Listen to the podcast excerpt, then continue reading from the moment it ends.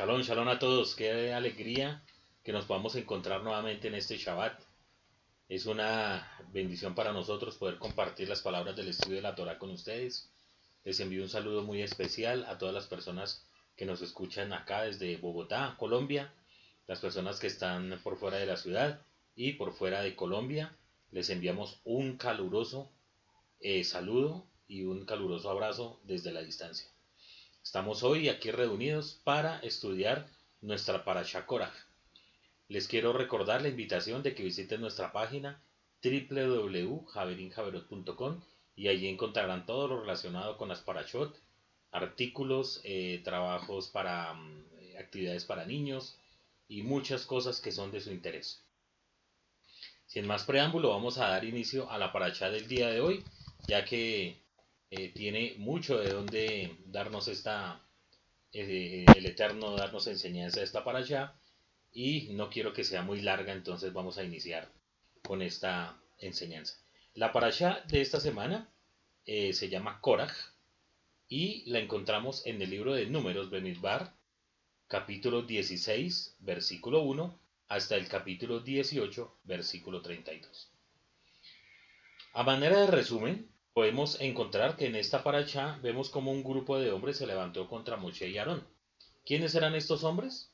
Eran Korach, que era de la familia de los Coatitas, la tribu de Leví, Datán, Abirán y On, que eran de la tribu de Rubén, acompañados por 250 hombres más, que eran hijos de Israel, hombres de renombre, es decir, que eran personas muy importantes en el pueblo. Ellos se unieron en contra de la autoridad dada por el Eterno a Moshe y Aarón, y por tanto se rebelaron contra el Eterno mismo. Moshe, indignado ante esta situación, les dijo que cada uno tomaran un incensario, le prendieran fuego y ofrecieran incienso delante del Eterno, y que aquel a quien eligiera Hashem será santo. Moshe le recuerda a Korah el papel de ellos en medio del pueblo de Israel y el servicio tan importante que ellos prestaban al Eterno en el Mishkan. Y de esta manera trata de comprender cuál es el motivo de la rebelión, porque hasta este momento no se había revelado nada. Al reunirse Korah junto con los demás eh, eh, personas que se sublevaron, al entrar al tabernáculo de reunión se apareció la gloria del Eterno a toda la congregación. El Eterno les dice a todos que se aparten de Korah, de Atán y de Abiram, que se alejen de sus tiendas, que no tocaran nada de sus pertenencias, para que no fueran arrasados todos eh, con todos sus pecados. Luego, después de algunas palabras de Moshe, la la tierra abrió su boca y los tragó vivos. Esta es la primera vez que en la Torah, y creo que es la única, donde hay una referencia tal que la tierra abra su boca y desciendan personas vivas al sepulcro. Es algo tremendo. Luego, em, salió fuego del cielo y consumió a todas las varones que estaban con sus incensarios delante de la tienda de reunión, ofreciendo incienso al Eterno.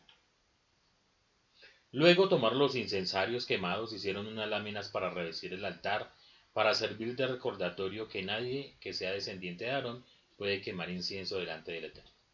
Aarón tomó un incensario, pues después de, esta tragedia, em, la gente se siguió quejando delante de, de Moshe, culpándolo de las muertes que habían sucedido, y a raíz de esto el Eterno envió una plaga que empezó a matar a, mucha gente del pueblo que estaba murmurando.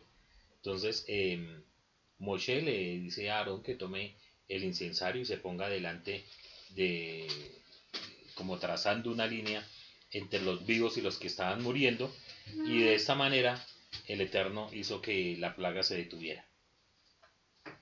Hashem ordena que cada jefe de la tribu entregara a Moshe una vara y escribiera en ella su nombre, y el nombre de Aarón también se escribió en la vara de la tribu de Leví. Eh, son varas, báculos de palos que están sin vida.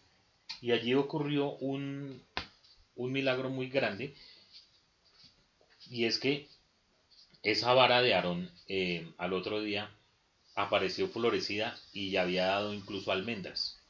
esta vara fue puesta en el arca del pacto junto con las eh, tablas de la Torah eh, para que las personas lo tuvieran como recordatorio y supieran a quién el Eterno había escogido para su servicio en el santuario.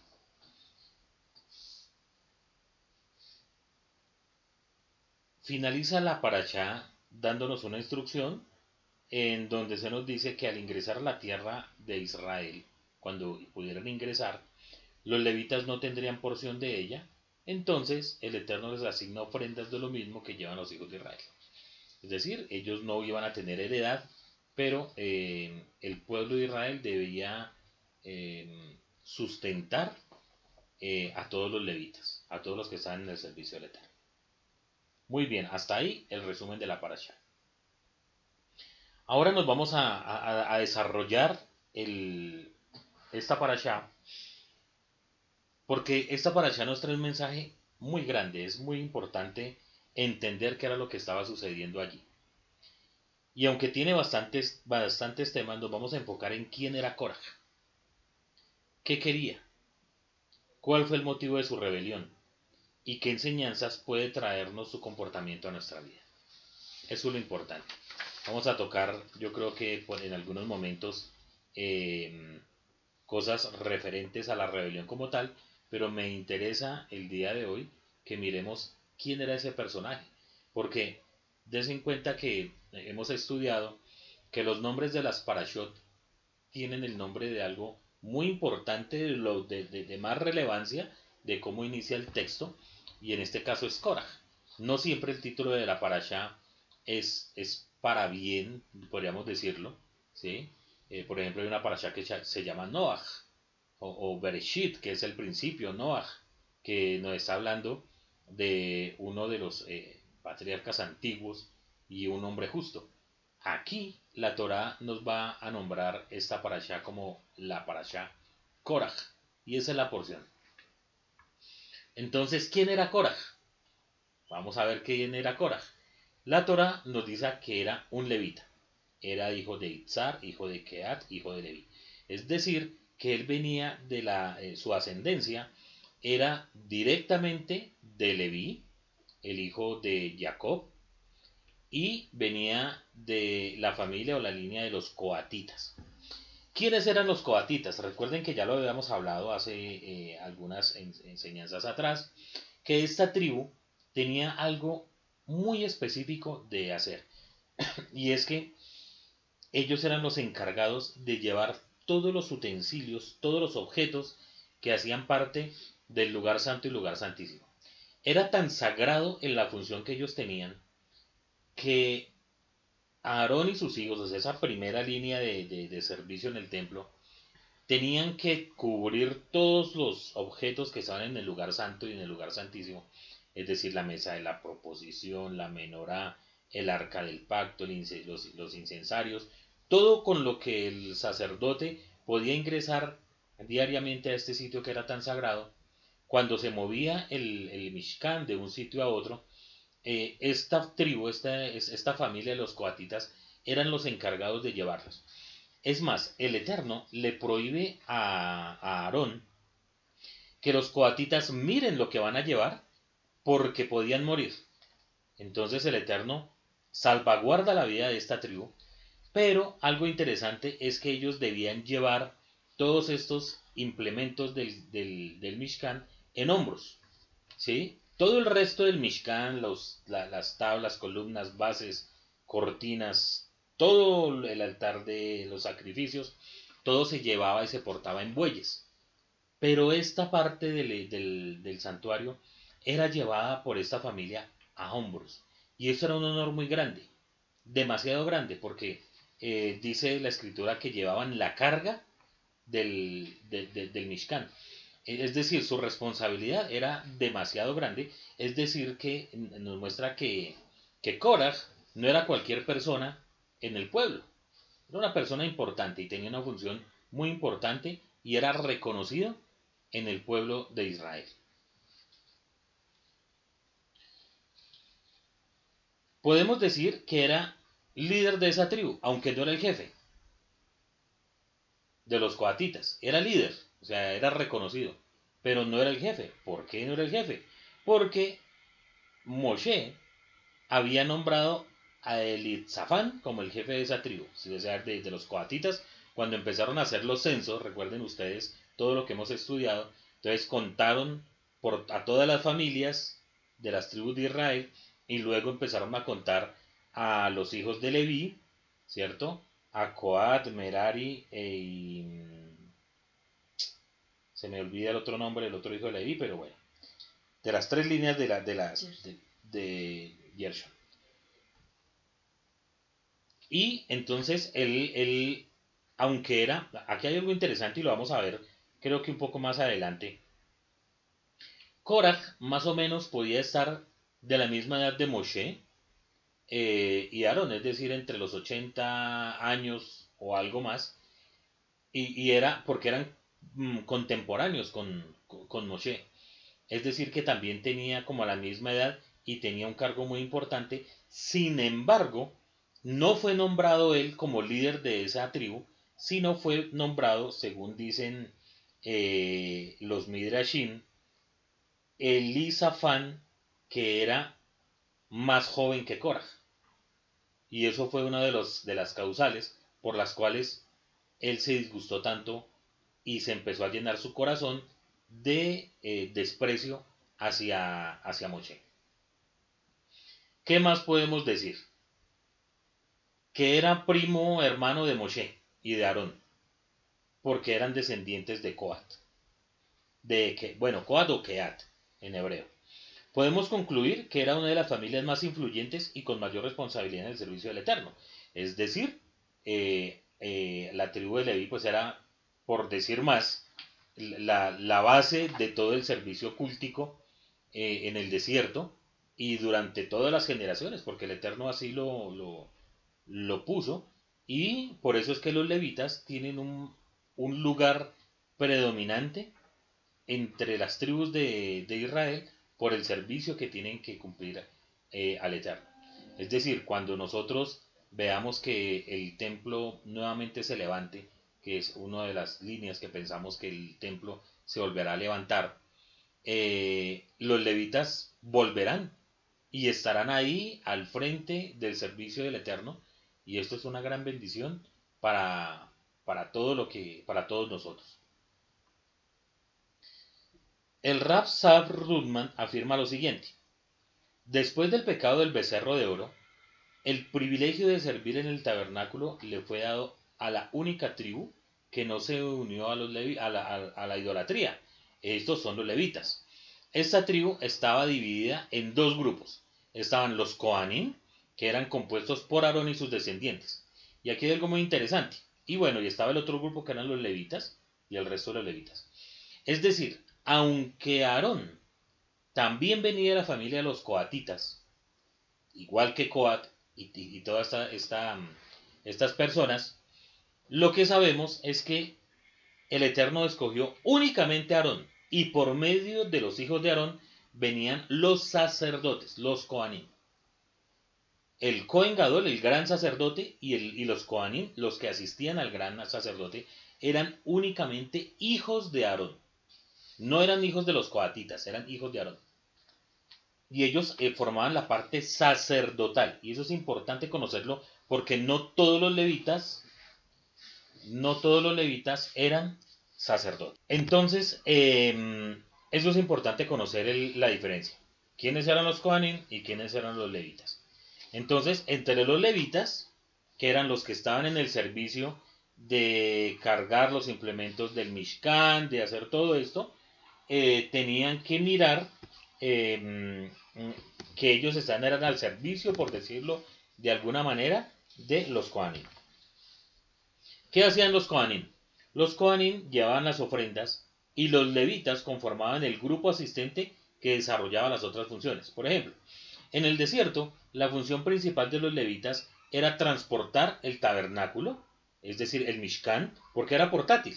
Cada vez que se movían tenían que llevarlo de un sitio a otro, entonces tenían que desarmarlo, todo ese servicio lo hacían los levitas.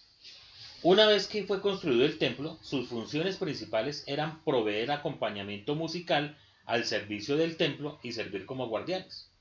Es decir, mientras que el Mishkan estuvo móvil de un sitio en otro, los levitas cumplían la función de transportarlo, de salvaguardar, de cuidarlo. Y cuando ya el Mishkan se guardó y se construyó el templo de Jerusalén, entonces los levitas vinieron a cumplir otras funciones que era, por ejemplo, y eso debía ser algo muy majestuoso, y es que mientras que se hacían los sacrificios, ellos cantaban, entonaban salmos, eh, entonaban himnos al Eterno. ¿sí? Y aparte de eso, eran los que guardaban, los guardias del templo, eran los levitas. Korach era un levita y tenía una de las posiciones más prestigiosas.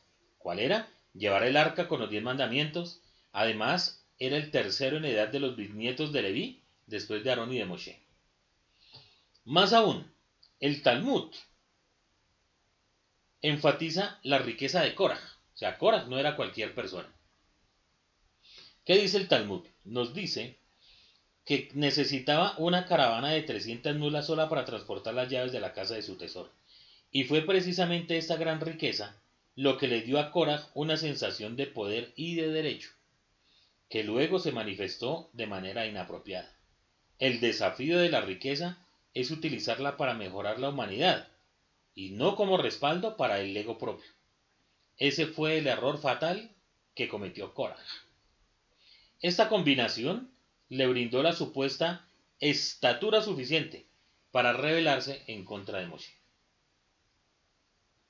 Eso es lo que podemos decir de Korah, más o menos quién era y qué funciones tenía. Ahora, ¿cuál fue la causa de la rebelión? El Salmo 106, versículo 16, nos responde esa pregunta. ¿Qué nos dice? Tuvieron ceros de Moshe en el campamento de Aarón consagrado a Adonai. Resulta bastante difícil establecer con certeza las causas esenciales que ha generado la rebelión de Korah. Los principales comentaristas están divididos en cuanto a las verdaderas razones que los motivaron. Es así que vamos a encontrar que da hasta para especular cuáles fueron las razones por las cuales Korak se levantó eh, e hizo esa revuelta en contra de Moshe y de Aarón. Y así vamos a encontrar que, por ejemplo, según Rashi, él dice que Korak protesta con toda la fuerza y la vehemencia por, eh, de la demagogia contra la investidura de Aarón. Es decir, una de las principales eh, causas de, de la rebelión es que, o una de dos, o él quería tener el grado de sumo sacerdote. Es decir, sacar a Aarón del sacerdocio y él tomar esa posición de sumo sacerdote. Ahora, este mismo comentarista dice que Cora quería concretamente suplantar a Elisafán, ¿sí? que fue al que habían nombrado como jefe de la tribu, pero él había sido nombrado ahora por mandato divino, ¿cierto? Porque el Eterno le dijo, ah, designa a tal persona como jefe de las tribus. Y por eso fue que, él, que, que Moshe, por mandato divino, había nombrado a Elisafat Benusiel. Sin embargo, o él quería eh, o el puesto de sumo sacerdote, o el puesto de ser el jefe de la tribu. No quería más.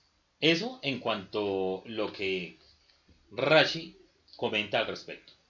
Ahora, Ibn Ezra, por ejemplo, nos retrotrae a una situación bastante anterior, señalando que Korah dirige la revuelta de los primogénitos de Israel, que se consideraban injustamente desplazados por la tribu de Leví, la que pasó a prestar servicio en el santuario del Eterno en su lugar.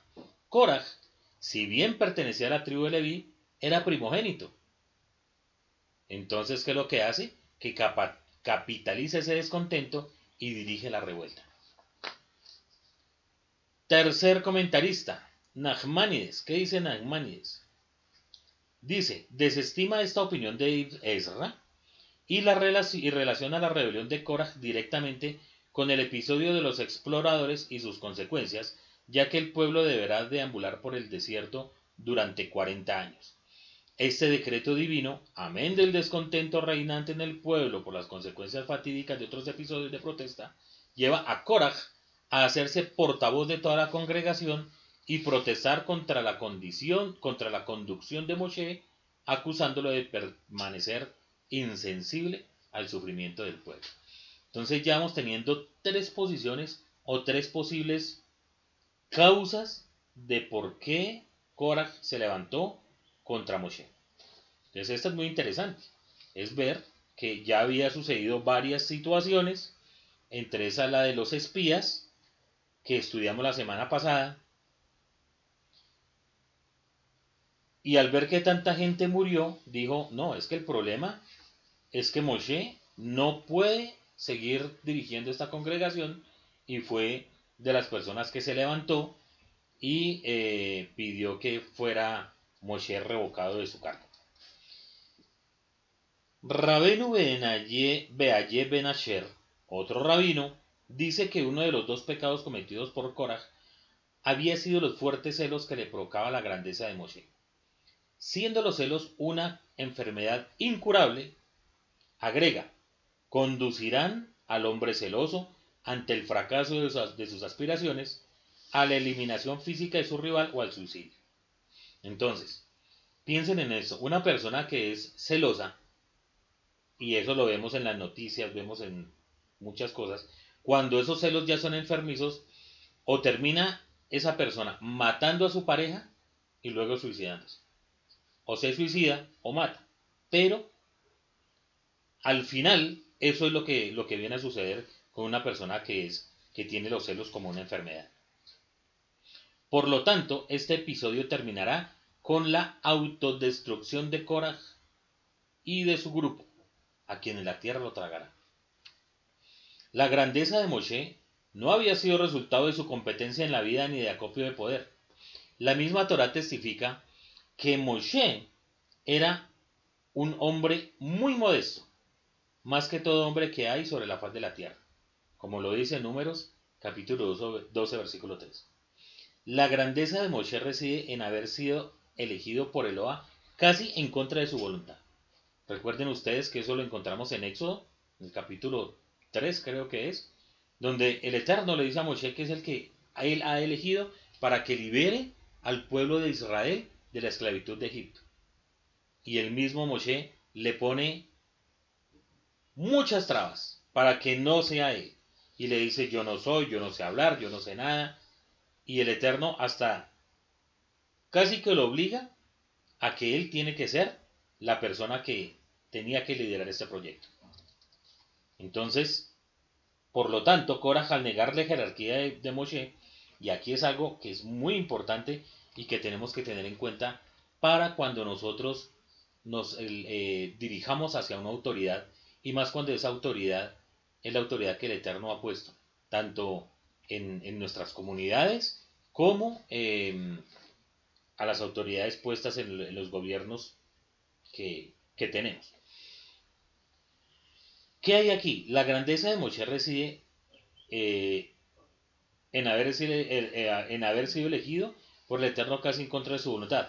Por lo tanto, Korah, al negar la jerarquía de Moshe, negaba la existencia del Eterno, dice este rabino. ¿Por qué negaba la, existencia del Eterno? Porque fue el Eterno el que puso a Moshe. No fue ningún hombre, fue el Eterno. Además, negaba la revelación de la palabra divina. ¿Por qué negaba la revelación de la palabra divina? Porque el Eterno, por ejemplo, fue el que dijo, nombren a tales personas como eh, jefes de las prosapias. Fue el Eterno el que dijo que los levitas deberían hacer esto. El Eterno fue el que dijo que los sacerdotes tenían que ser por la línea de Aarón. Entonces estaba negando la revelación de la palabra divina, rectora en todo tiempo de las acciones de Moshe. Una vez más, el enfrentamiento real es entre la soberbia de la lógica herética y la fe en su más en su expresión más pura. Dado que estos elementos se manifiestan en varias formas, los comentaristas encuentran más de una razón para la rebelión. Y por último, el rabino Marco Cedri afirma, en mi modesta opinión, todas las manifestaciones de rebeldía que los comentaristas adjudican a Korah son en realidad producto de una perturbación psíquica, comúnmente denominada celos, que se expresa en, forma, en las formas más variadas. Entonces nos damos cuenta que el rabino Marcos Sederi, eh, para él es un problema psíquico. ¿Ya? O sea, tenía un problema mental. Korah. Tercero, ¿qué características puntuales tenía Korah? Que es importante verlo. Todo esto que estoy hablando es porque nosotros tenemos que hacer un examen de nuestra propia vida. Es lo que, es, lo que yo quiero que, que saquemos provecho de esto. ¿Qué características tenía Korah? De acuerdo a lo que hemos visto hasta ahora, vemos en Korah algunas características como la soberbia, el el orgullo, los celos, la rebeldía, la ambición y que era contencioso. Era soberbio, porque está escrito en el Talmud Pesajín 119a y ya lo había leído antes. Enfatiza que la riqueza de Korah necesitaba una caravana de más de 300 mulas para transportar las llaves de la casa de su tesoro. Y fue precisamente esta gran riqueza lo que le dio a Korah una sensación de poder y de derecho. Y aunque él era líder, manifestó todo este poder de una manera inapropiada. Él creyó que con la riqueza podía, que, que, era para, para mejorar las condiciones de la humanidad, lo hizo como respaldo para su propio ego y ese fue el, horror, el error de Cora. Era orgulloso. ¿Por qué era orgulloso? Porque cuando fue establecida la administración de los levitas, Cora se vio a sí mismo como el príncipe natural de la tribu, basándose en su rango entre los bisnietos de Leví. Entonces, cuando alguien más joven de la familia recibió la posición, Korak se enfureció. ¿Cómo es que alguien más joven va a ser el líder si yo era el que tenía que ser? Yo era el que por, por, edad tenía que ser el líder. ¿Cómo me van a nombrar a esta persona menor de edad, eh, que es más joven que yo, como líder? O sea, no lo puedo aceptar. Korak se enfureció, cuestionó la integridad de Moshe y lo acusó de nepotismo. Eso lo pueden encontrar en Sanedrín, Tratado Sanedrín 110a. Era celoso, como lo dice el Salmo 106, 16. Si se dan cuenta, estoy leyendo algunas cosas que ya había leído, pero es para enfatizar en dónde estaba el problema. El Salmo 106, 16 dice que era celoso porque tuvieron celos de Moshe en el campamento de Aarón consagrado a Adonai. Era rebelde. ¿Cómo sabemos que era rebelde? Al iniciar esta parasha, dice, Korach, hijo de Itzar, hijo de Coat, hijo de Leví, y Datán y Abirán, hijos de Liabión, hijo de Peleb, de los hijos de Rubén, tomaron gente, y se levantaron contra Moshe con 250 varones de los hijos de Israel, príncipes de la congregación, de los del consejo, varones de renombre. Entonces nos dice que quién era la cabeza de la rebelión? Korach. Era ambicioso, Rashi en su comentario nos dice, Korach protesta con toda la fuerza y vehemencia por la demagogia contra la investidura de Aarón, hermano de Moshe, como Cohen Gadol o sumo sacerdote. De acuerdo a ese comentarista, Korach quería concretamente suplantar a Elifzafán Ben Uziel, a quien Moshe por mandato divino había designado por jefe de los hijos de Korah. O sea, era tal su ambicia que una de dos, o era jefe de la tribu, o apuntaba al sumo sacerdocio. Era contencioso, es decir, le gustaba formar polémicas. Como está escrito en número 16.3. Basta ya de vosotros, porque toda la congregación, todos ellos son santos, y en medio de ellos está el Eterno. ¿Por qué pues os levantáis vosotros sobre la congregación del Eterno? Y esta última característica es la que vale la pena analizar un poco más. Los sabios han analizado la palabra mahloket. Mahloket. ¿Qué significa la palabra mahloket? Significa discusión. Y fue por esta discusión donde, el final, donde se selló el final de la vida de Korah. Podemos preguntarnos si discutir sobre algo está mal a los ojos del Eterno y si no podemos desarrollar nuestra capacidad de análisis. Nos preguntamos, ¿no podemos acaso criticar lo que está mal a nuestro parecer? ¿Debemos aceptar todo lo que se nos impone? ¿Debemos ser conformistas y solo obedecer como borregos? Son preguntas que en el judaísmo en especial podríamos decir que es todo lo contrario. En el judaísmo se discute, se analiza, no se come entero. ¿Lo es ahora como lo es en el pasado? Hay un dicho que dice que donde hay tres judíos hay diez opiniones.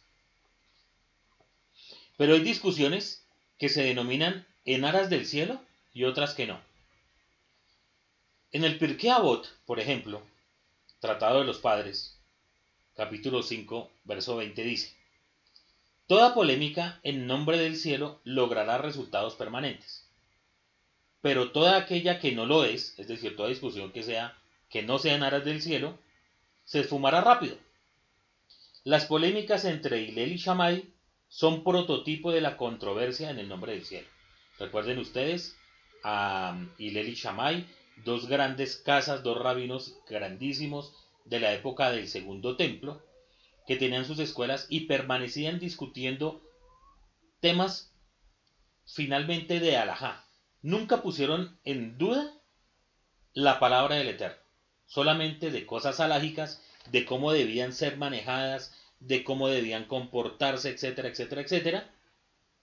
Y esas eran cuestiones o polémicas o discusiones en aras del cielo, porque finalmente buscaban el bienestar del pueblo, el bienestar de toda Israel, de cómo debía ser su forma de dirigirse al Eterno. Y es por eso que aún hoy día hay cosas que se hacen según lo que decía Shammai, según lo que decía Hillel. ¿cierto? Y eso son discusiones que todavía se pueden tener porque son discusiones en aras del cielo. Mientras que la de, la, de Cora y sus seguidores ejemplifican la opuesta. Es decir, que son discusiones que se esfumarán rápido. ¿Y cómo nos damos cuenta que Cora tuvo una discusión así? Pues porque la discusión de Cora se resolvió rápidamente. ¿Qué pasó? El, Eterno intervino y Korah y su séquito fueron aniquilados. No perduró esa discusión. Korah entendió todo muy mal. Se opuso no solo a Moche y Aarón, sino al Eterno, a sus mandamientos, a su autoridad delegada, a la Torá. Su polémica no tenía sentido, pues Moshe no se estaba inventando nada como él creía, todo era ordenado del cielo. Hay unas historias que se encuentran en Midrash.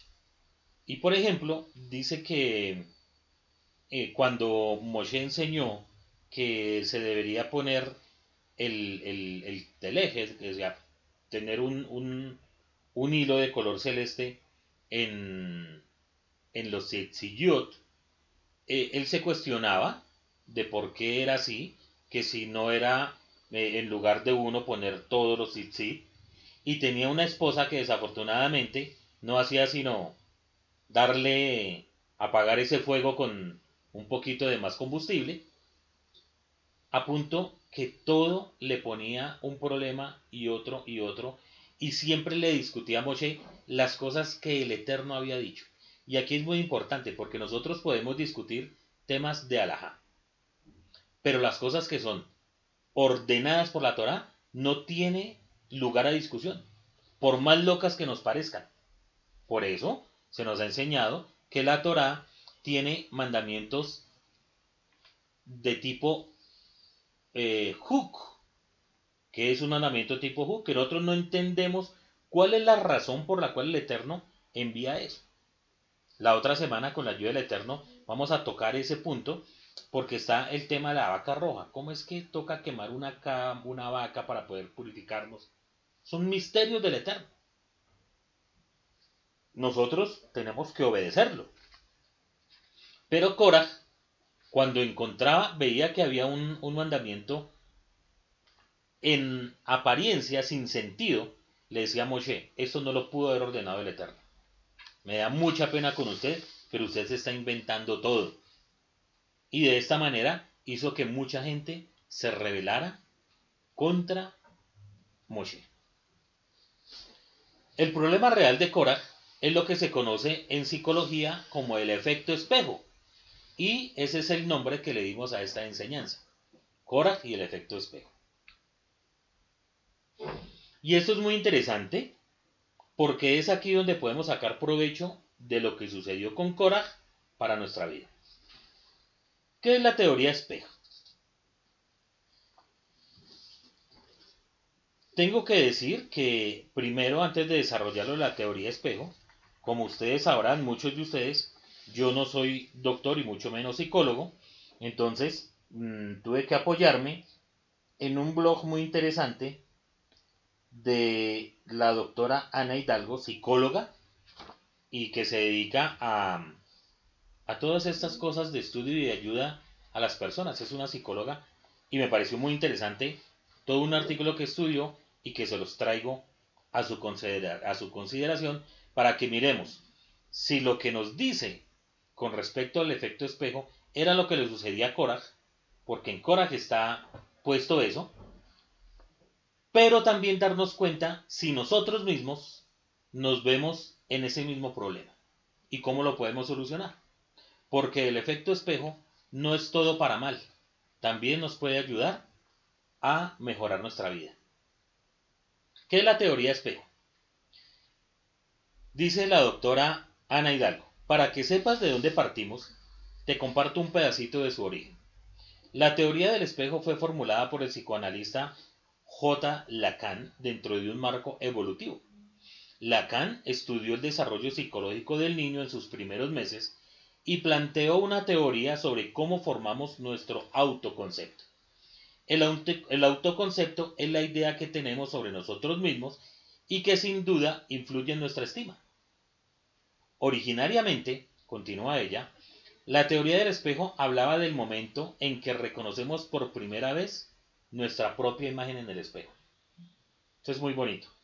Si tienes bebés cercas, cerca, sabrás que para ellos todo es un acontecimiento que les hace reír a carcajadas y sorprenderse. Cada vez que que descubren algo es, una felicidad. Lacan señaló que los infantes son capaces de reconocer lo, eh, que lo que ven es su propio reflejo gracias a los modelos visuales que tienen cerca. Entonces, un bebé, pues un bebé no entiende muchas cosas porque está recién nacido, pero ve a la mamá, al papá, de pronto a sus hermanos, y empieza a identificar a cada uno, ¿cierto? A saber cómo son. Es decir, el bebé sin, sin, sin saber de anatomía, ni saber que son dos ojos, nariz y boca, va a relacionarlos cuando ve a su mamá, ve a su papá, ve a sus hermanitos o sus cuidadores, esas características que tienen.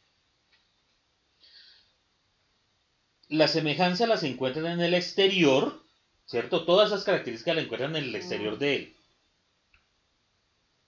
Y el niño las reconoce como propias gracias a la semejanza que intuye con sus allegados. Entonces, ¿qué es lo que dice? Que el bebé, cuando ya va pasando tiempo y se mira en un espejo normal, se reconoce.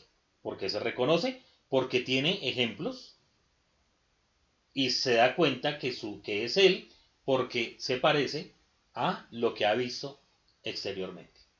Sin saber que ese bebé sin, que ese bebé sea un, un, avesado, un estudioso o algo, se reconoce a sí mismo porque ha visto en los demás las características propias que él tiene. ¿Para qué nos sirve la teoría del espejo? En psicología dice. Dice, como hemos visto, según plantea la teoría del espejo, encontramos quiénes somos en el reflejo de los demás. Así, en ocasiones, vemos nuestro reflejo en otros muy fácilmente. De hecho, Hoy en día, esa idea de autoconocimiento, gracias a los otros, sigue vigente en los procesos de socialización. Es más, los estudios sociológicos señalan que tendremos que tendemos, perdón, a agruparnos con personas con similar grado de belleza, con similar grado de intelecto y de poder adquisitivo. Eso nos ayuda a fortalecer nuestro concepto de pertenencia y puede influir en nuestros pensamientos, conductas y emociones. Es así como, por ejemplo, eh, las personas que mm, eh, se hacen como grupos, ¿cierto? De, de, de, personas de acuerdo a sus similitudes. ¿sí? Entonces, eh, nos dice esta teoría que siempre tendemos a, estar ubicados en ese mismo grupo según las características que se tienen. De hecho, se ha mostrado que tenemos que tendemos a sentirnos más cómodos con, con aquellas personas que nos resultan más similares. Nos identificamos más con los que consideramos son nuestros semejantes. Por ejemplo, a todos nos gusta que nos metan en el saco de los listos, los buenos, los populares, porque eso nutre el ego. Es, es muchas veces más difícil que, por ejemplo, y, yo lo voy a decir sin, sin, sin aras de, de denigrar de nadie, pero por ejemplo, una persona que tenga una profesión y que tenga un puesto muy importante va a estar rodeado, por lo general, de personas que tengan su mismo rango, su misma clase social, sus mismos ingresos, y no va a estar eh, vinculado, a no ser por, por cuestiones de autoridad, con personas que no tengan ningún tipo de estudio, que su situación económica sea eh, inferior, porque van a estar rodeados es de su mismo grupo, de su misma forma de pensar y de su misma forma de actuar. De algún modo encontramos reflejadas partes positivas de nosotros en estas personas con las que nos queremos identificar. Sin embargo, no siempre el reflejo que nos pone delante es tan agradable. Y aquí es lo importante que quiero tocar. Presten atención. La teoría del espejo en psicología se suele usar para casos en los que nos desagrada nuestro reflejo en otros y no lo admitimos. Por ejemplo, porque para esto es muy interesante tener ejemplos. Me enfado muchísimo cuando alguien grita y me niego a aceptar que yo también puedo ser así. Entonces, cuando yo veo que alguien grita y a mí me da pero de todo porque esa persona grita, es un reflejo porque muy posiblemente yo grito más duro que él. Es el reflejo espejo.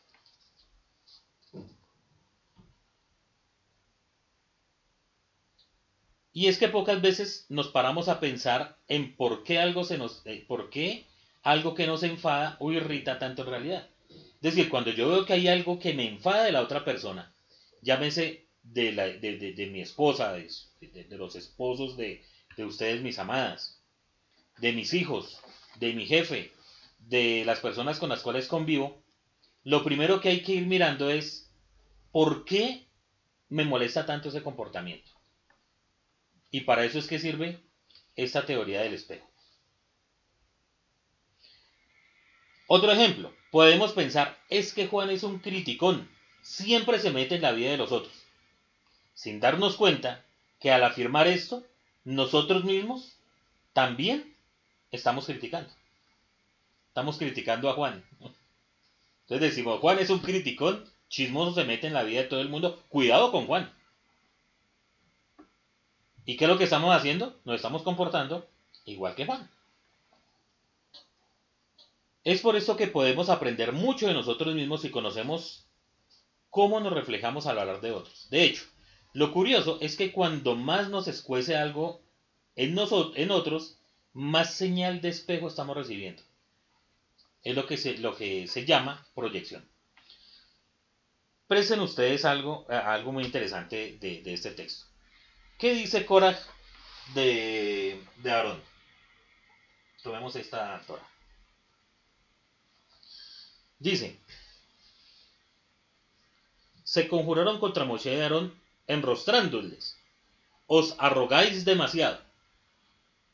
O sea, Korah lo primero que le dice es que tanto Moshe como Aarón eran arrogantes. ¿Qué dice la Torah de Moshe, de, Moshe en especial? ¿Que era arrogante? No, que era humilde, el más humilde de todos los hombres que, se había, que, que, hasta el momento habían existido. ¿Qué dice los Midrashim de Aarón? que era un tipo conciliador, que siempre velaba porque las parejas estuvieran en paz. Pero la acusación de Coraje es eres arrogante. O sea, ¿quién era el arrogante? Moshe. Era Korah. Estaba reflejando en otra persona lo que él era.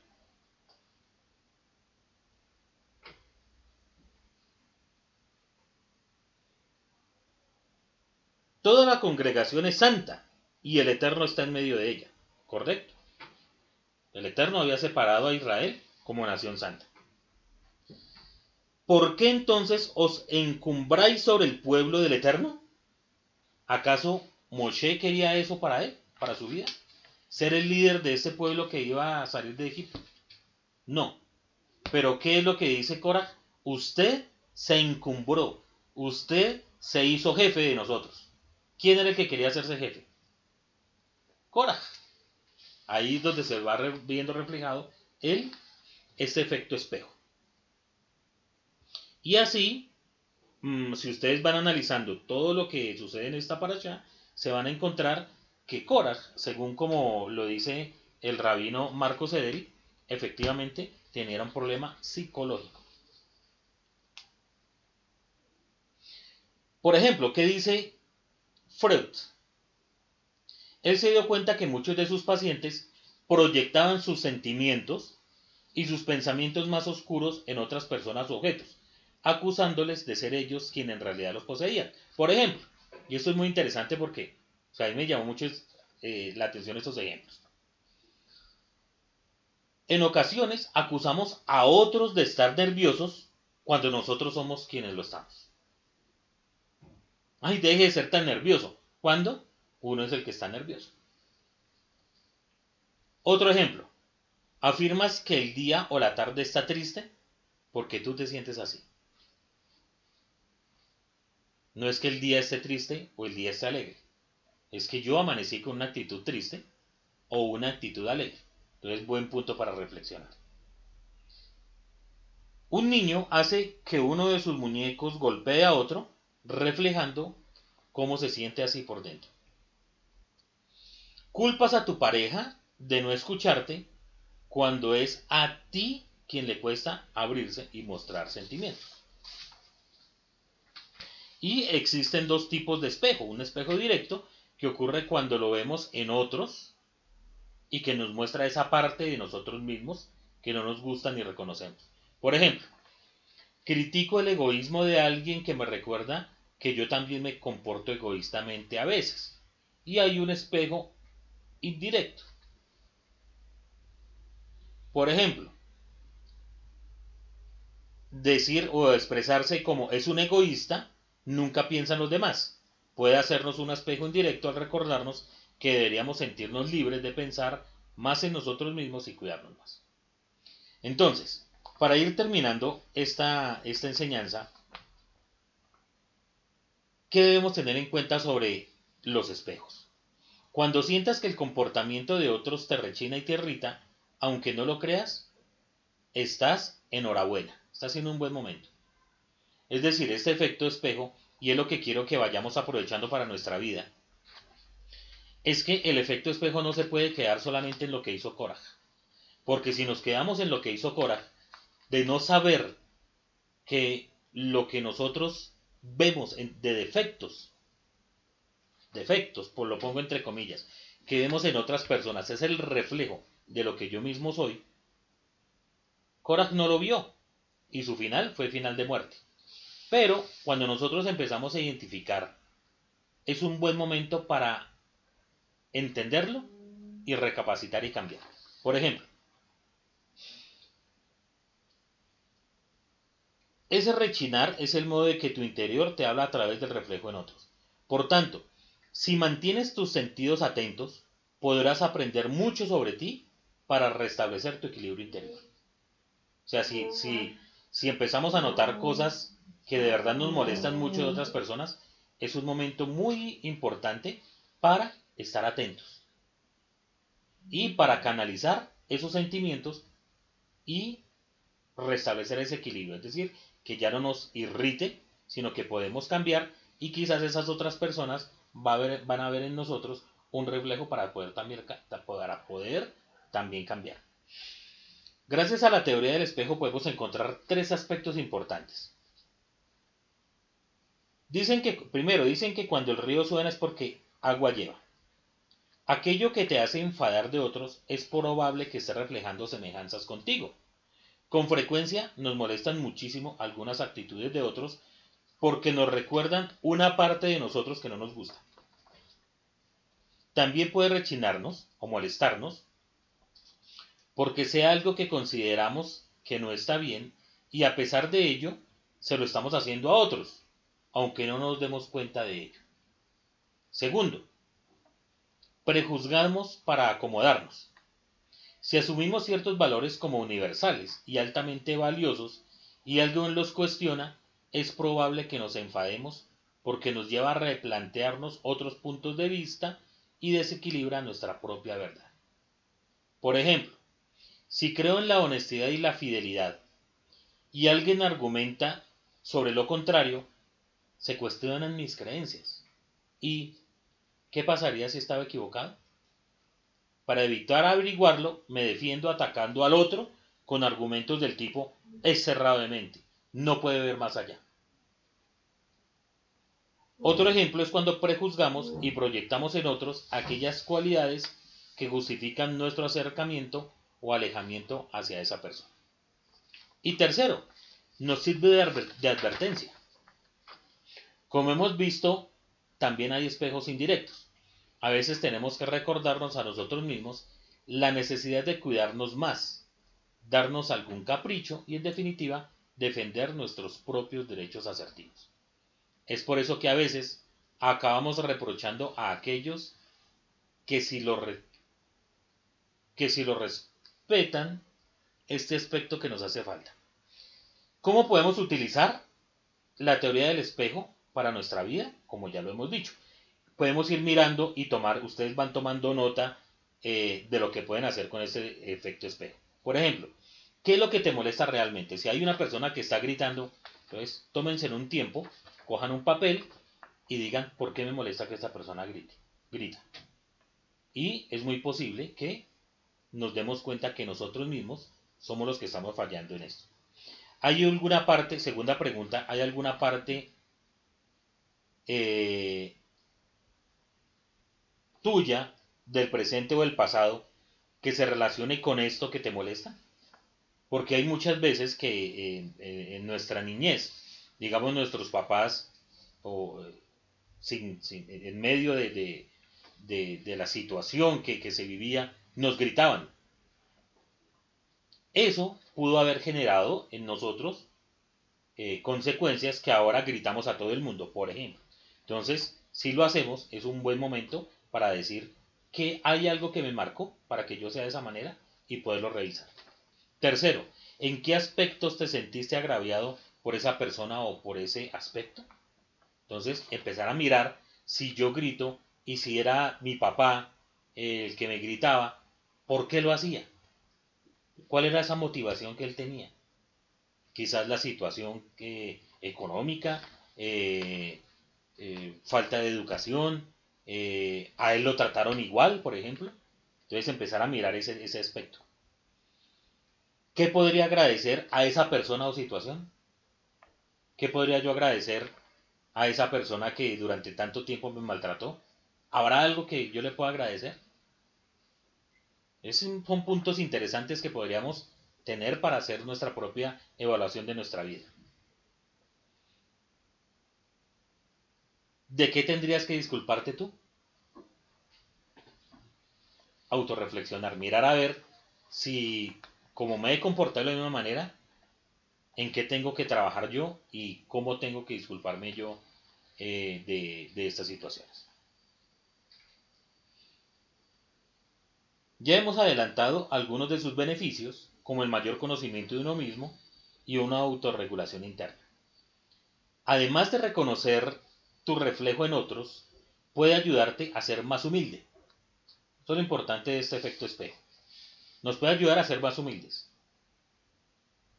No prejuzgar anticipadamente. Ganar en empatía y compasión.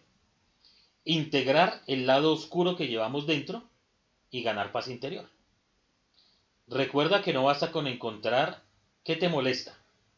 No es solamente buscar eso. hay que profundizar en cada uno, nosotros, y ponerle remedio para que podamos equilibrar nuestra paz y nuestra vida interior. Voy a terminar esta enseñanza con una frase del rabino Uriel Romano. Me pareció increíble y quiero terminar con esto. En la raíz misma de la palabra mahloket, que les había comentado al principio, que significa discusión, hay una raíz de esa palabra que significa helek, que significa parte o porción. Helek. Entonces, cuando estamos en un mahloket, en una discusión, si entramos al debate enteros, creyéndonos dueños de toda la verdad, ya hemos perdido. A un debate debemos entrar con nuestra parte, o sea, con un helek, con una parte. Debemos entrar con nuestra visión, debemos entrar con nuestra lectura, pero debemos entrar con un espacio vacío en nuestro interior que permita escuchar la parte del otro. Chaval Shalom. Vamos a mirar si hay preguntas. Sí, que si la alajá son reglas impuestas por hombres. La pregunta es que si la alajá son reglas que están interpuestas por hombres. Hay que partir primero de saber que la alajá em, es, no son reglas impuestas por hombres, no es como tal. Alajá lo que significa es una cerca de protección a un mandamiento de la Torah. ¿Por qué? Porque hay cosas que el Eterno, mandamientos que el Eterno dio específicamente y que no hay lugar a dudas. No existe lugar a dudas. Por ejemplo, honra a tu padre y a tu madre para que se alarguen los días en la tierra que el Eterno tu Elohim te da. Eso, ¿hay alguna algún lugar para la duda o la interpretación? ¿Será que alguno de nosotros necesita saber cómo debo hacer o cuál es la alajá para respetar a mis padres? No, eso es algo que todo, desde un niño, sabe que debe respetar a sus papás. Eso es algo que todo el mundo entendemos. Entonces, para eso, pues no hay alajá. Pero, si decimos que un mandamiento de alajá. El del cabrito. El del cabrito. Entonces, dice la Torah no cocerás el cabrito en la leche de su madre. Entonces empiezan las preguntas. ¿sí? Y entonces yo puedo cocinar el cabrito en la leche de otra cabra. O yo puedo cocer el cabrito en la leche de una vaca. O yo puedo comer, o es que yo no puedo comer leche con, con, carne. Eh, y empieza a haber tanta cantidad de preguntas al respecto o de saber qué fue lo que quiso decir el Eterno con, esa, eh, con ese mandamiento, que finalmente los rabinos empiezan a poner una cerca para guardar el mandamiento. Entonces algunos dicen, bueno, la primera cerca es que no se debe comer, lo que dice literal, el cabrito en la leche de su madre. Punto y se acabó. Ese es el mandamiento.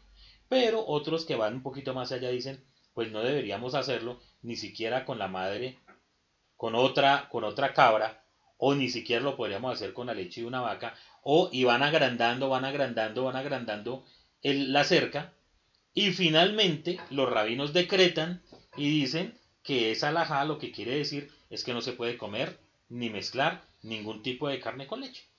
Esa es una alajá.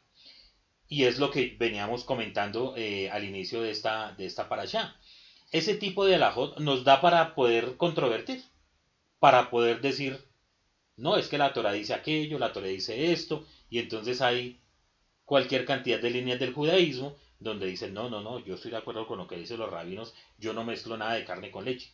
Pero hay otros que dicen, no, yo no tengo problema en comerme mi hamburguesa con queso, no tengo ningún problema con eso, porque la Torah está, hablando de, de tal cosa.